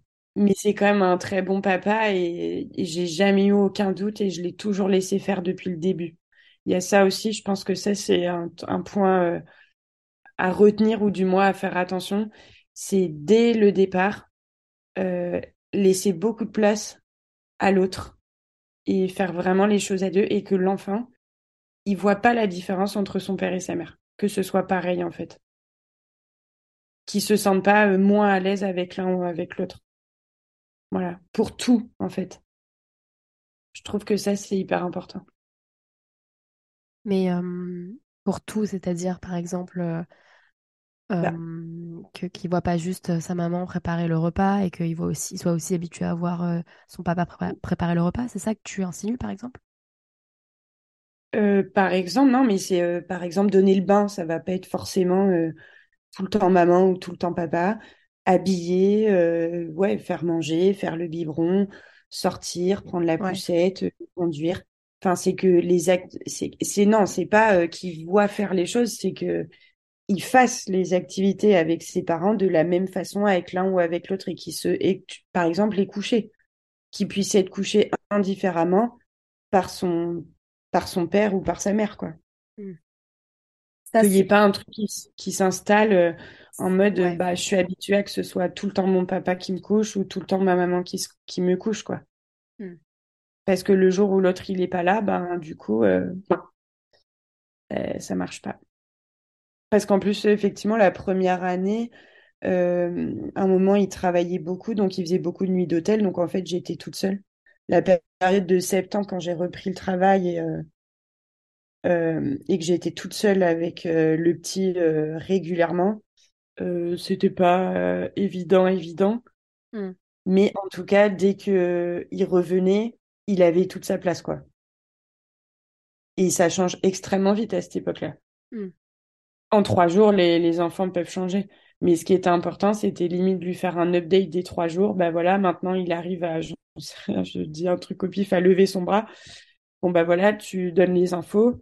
Et puis l'autre, il faut qu'il prenne le relais tout de suite et pas qu'il commence à, partir et qu'après il, il soit largué, quoi. J'ai des souvenirs d'autres cousines qui me racontaient, euh, oui, ben en fait, euh, euh, mon mari s'occupe tellement peu des enfants parce qu'il travaille beaucoup et que je, c'est moi, je suis mère au foyer. Euh, enfin, voilà. Euh, qu'il sait pas que euh, je sais il se rend pas compte que là il a changé de taille de vêtements que maintenant il faut faire comme ci et plus comme ça etc mm. et du coup ça crée un fossé quoi ouais comment vous avez fait pour l'approvisionnement des fringues? Beaucoup en braderie mais c'est toi qui chercher les trucs ou vous étiez un peu tous les deux en, en Alors, on y allait tous les deux. Ouais. On y allait tous les deux. De moins en moins, on y va tous les deux. Disons, il y a peut-être un point. Non, mais il y a peut-être un point où, pour le coup, j'ai plus, euh, c'est moi qui m'en occupe, c'est les vêtements, j'ai envie de dire. Mmh. Bah, gérer le changement de taille, euh, gérer le, le fait de, il manque tel truc, quand même, là, ça va être l'hiver, faudrait peut-être, genre, je dis vraiment au pif, hein, mais faudrait peut-être un pull, etc. C'est peut-être quand même moi qui vais y penser plus. Mais pour le coup, par exemple, donc on va dire qu'il s'appuie là-dessus, il s'appuie sur moi là pour, pour ça. Et pour le coup, pour les repas, je sais que c'est lui qui s'en occupait pas mal. Ah ouais? Donc finalement, l'un dans l'autre, bon, ça s'équilibre, quoi. Ouais. On, mise sur nos points forts, disons. D'accord. C'est une Miser sur ses points forts, c'est une belle manière de présenter le truc. J'aime bien. Voilà. Bah ouais, je pense que c'est ça. Et les Par exemple, vaccins moi, je suis assez organisée, assez, voilà, lui, il aime bien cuisiner. Donc, ben, lui, il fait les, il s'occupait des repas et puis moi, je m'occupais des vêtements, quoi. Ouais, et j'allais te poser la question sur la gestion du, de la santé, des vaccins, etc. Ça, c'est, le point fort de qui? Euh, tous les deux. En fait, euh, il a eu énormément de rendez-vous pédiatres. Enfin, pas, il n'y a jamais eu aucun problème. Je me rappelle toujours du pédiatre qui a dit bah, depuis, depuis bah, presque deux ans, mais il est en pleine forme, ce bébé. voilà. Donc, on n'a vraiment eu, jamais eu aucun problème, mais on avait des rendez-vous tous les mois pendant les neuf premiers mois et on tenait à y aller tous les deux. Et donc, euh, on était au courant tous les deux. Et les vaccins, ben, on s'est laissé guider par le pédiatre, par exemple. Après, voilà, y a, y a, je, sentais que dans certains moments, il était moins à l'aise quand il était malade, etc. Par exemple, lui moucher le nez, euh, lui donner du doliprane parce que ça va pas, etc. je, je suis beaucoup plus à l'aise. Disons que c'est mon point fort. Mais il le fait quand même. Ok. T'as des moments un peu hard, difficiles, qui te viennent en tête? De la première année, bah, la reprise du travail avec le fait de me retrouver pas mal de soirs toute seule et le fait qu'il commence l'assistante maternelle, euh, bah, ça fait beaucoup de changements d'un coup. Mmh. Et donc, faut s'accrocher.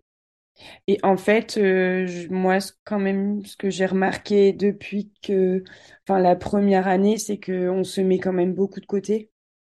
Euh, je pense qu'il y a des moments, euh, je me retrouvais à pas me laver les cheveux, à, à pas forcément manger parce que j'avais pas le temps, et je m'en foutais en fait. Ça, ça passait au-dessus, mais ça c'est des moments difficiles. Et en fait, les seuls moments, les, les premiers mois, dès que ton enfant il dort, ben tu dis oh là là, il faut que je fasse la machine, il faut que je range il faut que je pense à faire ça, etc., etc.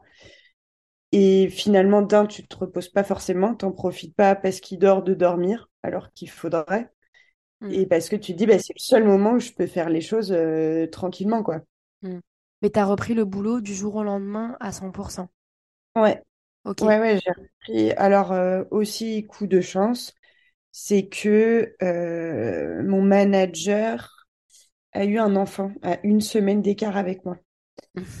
Donc, euh, il était assez compréhensif et, Ouais. et je me rappelle avoir eu euh, quelques après-midi, enfin quelques, non vraiment pas beaucoup, hein, mais deux, trois ou deux, trois matinées où je lui disais euh, là, je suis crevée, je ne peux pas travailler, je n'y arrive pas, je m'endors. Il me disait, ben, c'est pas grave, on ne dit pas, dors, tu travailleras plus tard, tu récupéreras tes heures. Donc euh, ça aussi, je pense que c'est génial quand on a une entreprise euh, qui pense au bien-être euh, des nouveaux parents en fait. Ouais.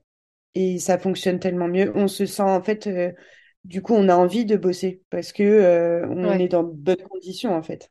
Ouais, de ouf. Et on, on peut être honnête. Voilà. Ouais. On n'est pas obligé de mentir. Et C'est donc, vrai. euh, bah, Et ça change tout, en fait, dans le rapport avec le travail exactement. et ses collègues et, ses, et, ses- et son manager. Mm. Carrément. Ouais. Et Donc, euh, euh, ça, c'est un point important. Mm. donc, tu as repris le boulot euh, à 100% et ça veut dire Mm. que Mathis était gardé de quelle heure à quelle heure? 9h, 18h. D'accord. Et toi, t'étais pas en télétravail, du coup, tu étais en télétravail en, Si, euh, plusieurs fois par semaine. si, si, j'étais en télétravail. J'étais en télétravail. Je pense que les premiers mois, Mais c'est pas quelqu'un qui vient chez toi, en fait, c'est tu l'emmènes chez quelqu'un qui oui, garde un ou plusieurs enfants. exactement. En fait, euh, il y a deux possibilités. Soit tu as des nounous, on va dire, et ça, c'est des personnes non, non agréées. Et pour le coup, elles peuvent venir garder ton enfant chez toi. Et après, tu as des assistantes maternelles. Elles, elles sont agréées, elles ont fait des formations, on va dire, et elles gardent les enfants chez elles. Et elles peuvent avoir, euh, je sais pas, de 1 à 4 agréments, c'est-à-dire euh, de 1 à 4 enfants. Mais il peut pas y avoir plus de deux bébés de moins de 18 mois. Voilà. Et donc, euh, nous, c'est quand même bien tombé. En fait, au début, euh, il était tout seul euh, les premiers mois et ensuite, il y a juste eu un autre petit bébé. Et donc, en vrai, c'était parfait pour la transition parce que du coup, elle était à 100% là pour lui puisqu'il était tout seul. Ouais. Euh, donc ça, ça, ça, ça, c'était assez rassurant. Euh, elle habitait vraiment pas très loin. On l'a choisi de manière géographique aussi. Comme ça, moi, je télétravaillais, je pouvais facilement l'emmener et le récupérer le soir. Mhm. Mais euh, c'est pas évident, les assistantes maternelles, parce que, euh, bah, par exemple, celle qu'on a maintenant, euh, elle veut pas terminer plus tard que 17h30. Donc, euh, moi, je suis censée travailler jusqu'à 18h. Donc, quand Nicolas peut, il va le chercher, enfin, quasiment tous les soirs, mais c'est pas tout le temps le cas. Et du coup, des fois, ben, je suis obligée d'arrêter de travailler ou alors, faut que je rattrape mes heures à un autre moment. Ouais. Il n'y a pas tout qui est fait encore euh, pour pouvoir élever ses enfants correctement et travailler en même temps. Hmm. Voilà. Ok. Est-ce que tu as des, euh, des moments que tu as appréciés pendant cette année zéro euh, que tu voudrais nous partager? Si je faisais un bilan un peu, je dirais que les, les points négatifs, c'est une, fatigue extrême. Mais, mais euh, bon, on y arrive.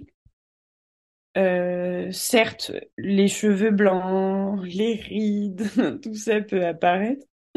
Mais à côté de ça, un enfant, ça te, t'as, t'as à nouveau un regard. En fait, tout est beau, tout le temps. Voilà. Si tu te places dans le regard de ton enfant, que tu vois le monde à travers ses yeux, tu te dis, mais euh, c'est trop génial, la vie est facile.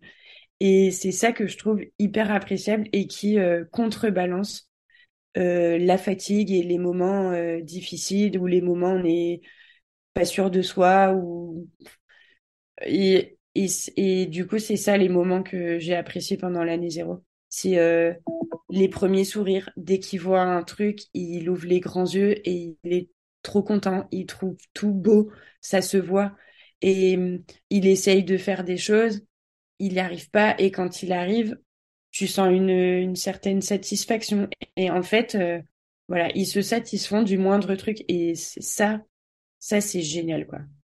Ça, je trouve que ça apporte euh, beaucoup beaucoup de bonheur. Mmh. Voilà.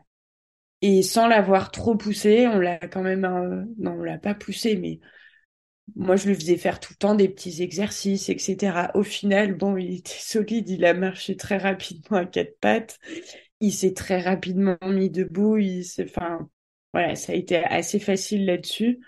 Mais du coup, c'était génial. Et, euh, et encore maintenant, on continue à faire pas mal de choses. Et il aime bien se sentir poussé, et il aime bien quand on lui dit euh, Ah, c'est génial ce que tu fais, mais il a aussi appris le mot raté. Et du coup, c'est bien parce que euh, il n'y a pas la frustration. Enfin, il sait que c'est pas grave de rater. C'est un apprentissage aussi, ouais. Mmh. Voilà. Euh, donc c'est ça hein, ce que ça apporte à un bébé entre 0 et 1 an. C'est euh, de voir le monde haut en couleur. Mmh. C'est hyper beau. Je pense vraiment. Hein. Bah en fait, en même temps que tu parlais, je visualisais un petit peu tous les moments où où en fait j'ai pu faire le parallèle avec euh, Victoria. Ouais. Et effectivement, euh, mais même les, les trucs, les, enfin les, les tout petits trucs euh, où, elle, où elle explose de rire, c'est ça m'a aussi fait penser au, au, moment où elle a commencé à marcher, elle s'est rendue compte des possibilités de la mobilité en fait. Et elle, s'arrêtait plus et c'était ouf. C'était ouf. Un truc qui est banal pour nous, enfin pour eux, c'est ça y est, enfin c'est une un apprentissage incroyable quoi. Exactement. c'était ouf. Et c'est génial. Et en fait, ils, ils apprennent tellement de choses mmh. euh, entre 0 et 1 an. Non, mais enfin, faut se dire quand même, ils sortent du ventre, ils savent même pas manger, en fait. Mmh. Du coup, ils doivent tout, tout, tout, tout, tout, tout, tout, tout apprendre, quoi. Mmh. Et le, la moindre petite réussite, euh, bah, ils sont contents. Et ça, ça, ça, te le rend, euh, ça te le rend vachement bien, je trouve. Alors, pour euh, conclure l'épisode, en fait, j'aime bien terminer par deux questions. Donc la première, c'est mmh qu'est-ce que tu penses de la phrase euh, tu verras, les 12 premiers mois c'est chaud, mais après ça va. Et puis en dernier, si tu as des conseils en fait euh, pour les nouveaux parents ou des futurs nouveaux parents qui mmh sont en train de traverser peut-être des phases un peu difficiles de leur année zéro, si tu as des choses que toi, tu aurais aimé savoir. Est-ce que tu voudrais bien nous les partager? En, vrai, euh, effectivement, quand on nous dit euh, tu verras, euh, c'est chaud les 12 premiers mois, après ça va mieux, effectivement, c'est un grand chamboulement. Enfin, c'est extrêmement fatigant, mais je pense qu'en fait, c'est comme n'importe quel changement dans la vie. C'est le temps aussi qu'on s'habitue, qu'on prenne ses marques, qu'on prenne ses repères. Et il faut juste peut-être pas se décourager, quoi. Mais à mon avis, c'est valable pour n'importe quel euh, changement conséquent dans une vie. Alors un enfant, la seule chose qui est un peu différente, c'est que bon bah c'est un changement à vie quoi, et il va falloir s'adapter à chaque fois. Euh, ce que je me dis, c'est qu'il faut prendre euh, pour que ce soit rassurant. Et moi, enfin voilà, c'est ma façon de me rassurer, c'est de prendre les choses euh, au jour le jour et comme elles viennent. Et ne pas vouloir trop anticiper parce que des fois quand je me dis quand je vois des petits jeunes dans la rue faire des conneries je me dis comment je vais faire? Quand il aura 15 ans ça m'angoisse et en fait je me dis non il faut vivre au jour le jour et passer étape après étape et en fait euh, prendre les bons moments euh, dans chaque étape quoi c'est comme ça que je le vois et donc effectivement, c'est chaud, mais je pense que c'est pas que la première année qui est chaude, c'est tout le temps, mais euh, avec des choses différentes, quoi. Si on le prend comme ça, c'est largement euh, surmontable en fait. Et il y a plein de petites choses qui qui qui sont hyper réconfortantes et qui font du bien et qui contrebalancent euh, les difficultés qu'on peut rencontrer, quoi. Ouais. C'est c'est comme ça que je le vois, quoi. Mmh. Ok. Ouais. Voilà. Et la deuxième chose, euh, on, l'a dit un petit peu, hein, mmh. si jamais euh, c'est une année euh, difficile, je pense qu'il faut se dire que chaque moment difficile, il y a forcément une fin au bout d'un moment et qu'il faut, faut prendre son mal en patience et que ça va aller et du coup essayer de mettre en lumière sur tous les moments positifs qu'il y a en même temps, quoi. Voilà, j'espère que l'épisode vous a plu. Si c'est le cas, n'hésitez pas à mettre 5 étoiles sur vos plateformes d'écoute, ça m'aide pour le référencement.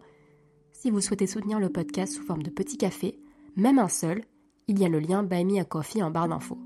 Vous pouvez aussi suivre les coulisses du podcast sur Instagram, at 021 podcast avec un underscore entre chaque mot. N'hésitez pas à le partager à vos proches, à vos potes qui sont dans leur année zéro et aux personnes qui n'ont peut-être pas compris pourquoi vous étiez moins dispo après la naissance de votre bébé. Bisous